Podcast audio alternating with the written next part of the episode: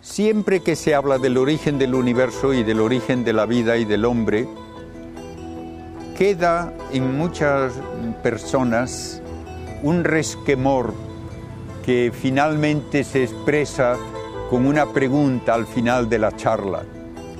Pero la Biblia dice que Dios creó el universo en seis días. Entonces, ¿cómo se puede hablar siendo católico y siendo creyente? ¿Cómo se puede hablar de millones de años y de miles de millones de años y de todas esas cosas que dice la ciencia?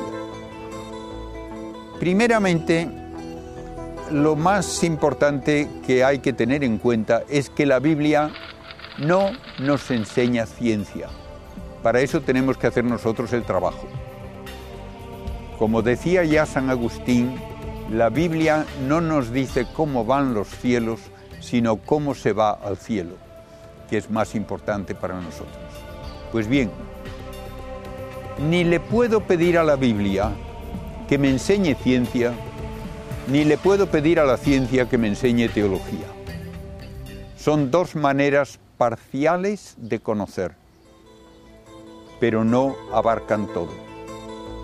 El segundo punto es que la Biblia se escribió para enseñar ideas de valor teológico a gente que no tenía ninguna base científica.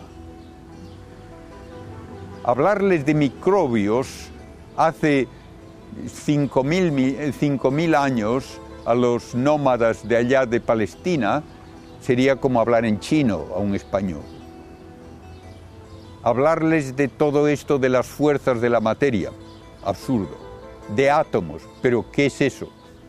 De modo que no debemos buscar en la Biblia lo que no hay y que no sería comprensible para aquellos a quienes se dirigía la Biblia.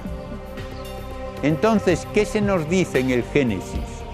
Se nos dice de una manera muy hermosa lo que era importante para la gente de aquel entorno y de aquel tiempo, que todo cuanto hay de bueno y de orden en el universo viene de Dios y que todo está dirigido al bien del hombre, porque el universo está hecho para nosotros, para que nosotros podamos conocer a Dios y finalmente participar también de su vida y de su felicidad.